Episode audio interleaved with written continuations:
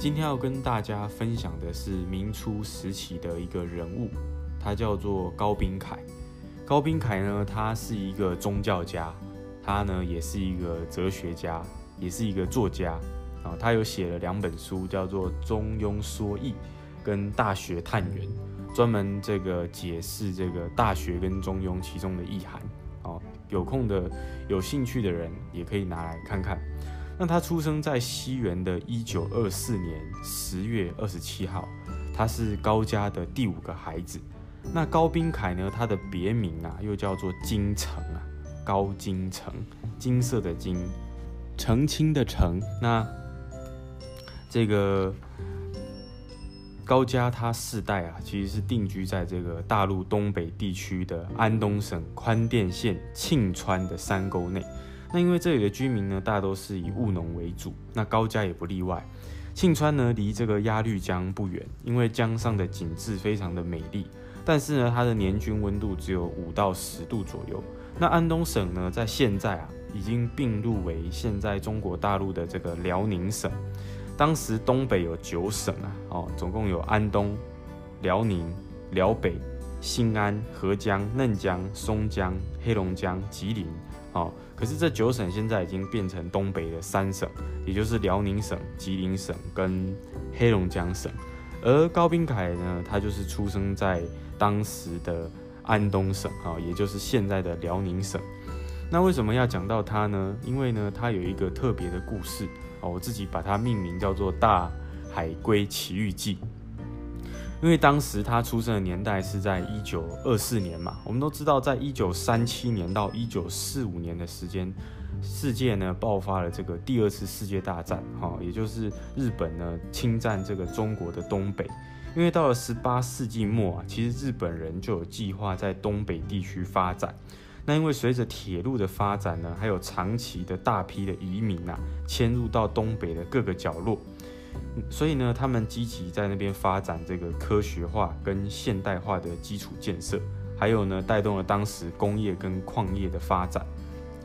而且呢，他们对这个中国人呐，哦，其实设很多的限制，因为呢，他们并不认为说，哦，统治的这些人，呃，是可以跟日本人平起平坐的。哦，在民国二十八年呐，一九三九年，哦。第二次世界大战，因为日本加入德国，所以呢，意大利组成组成的这个轴心国对世界呢采取这个各地采取这个侵略的行动，所以美国、英国、法国、中国、苏联，哦，联合抵抗啊，导致这些整个战局遍及整个欧洲、亚洲、澳洲、非洲。那日军呢，继这个西元一九三七年的这个卢沟桥的七七事件。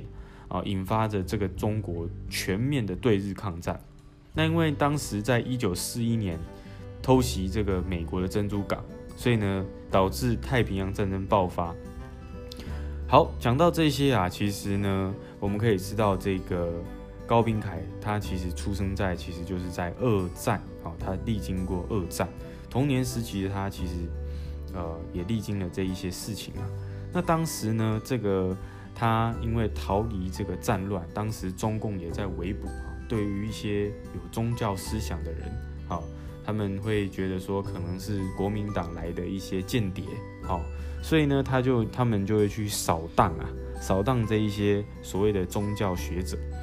那当时呢，在民国这个三十八年的五月初一，也就是一九四九年的五月初一啊，从各地而来聚集的这一些宗教人团体的人们啊，约定在这个安东市出海。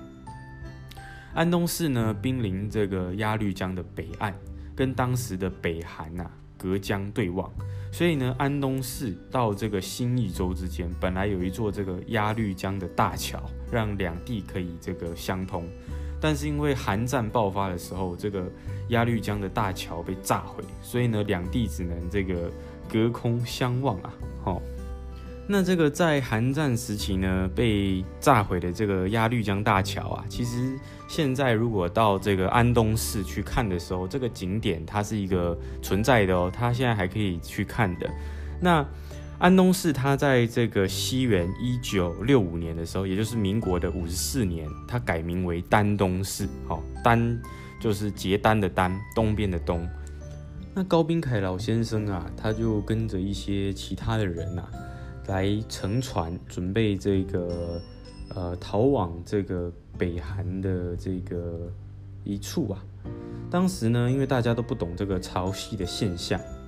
原来这个摇橹的船夫跟小船呐，早就因为呢退潮被冲到这个一公里外，所以大家找了老半天才看到。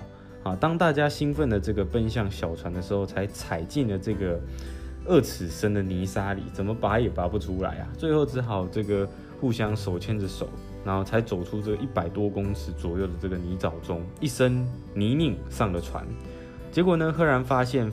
这个携带盘缠跟米菜的两个人没上来，哇，怎么办？大家惊叫着，因为眼看这个天色蒙蒙发亮，再不走啊，被发现肯定没命啊，那也会连累了许多人。那为了避免节外生枝呢，只好这个忍痛放弃追寻啊，所以就毅然决然赤手空拳的这个投向茫茫大海，在这个伸手不见五指的黑暗中啊，乘着一艘船，然后。一片漆黑，任着这个东西南北飘荡。好，那小船呢平安顺利的这个顺着这个鸭绿江出海，那大家才松了一口气啊。那到了这个小船滑行一阵子以后，第三天好像又回到第二天的对岸。这时候呢，感觉好像有一股回流的力量啊，牵制着这个小船没有办法前行啊。那大家用着各种办法啊。高老高老先生啊，好，高宾凯老先生，还有其他的人就想着用这个摇橹啊，一会儿移动船身啊，想要让这个小船离开这个漩涡般的水流啊。可是任凭他们拼尽了全力啊，小船依旧是原地打转啊。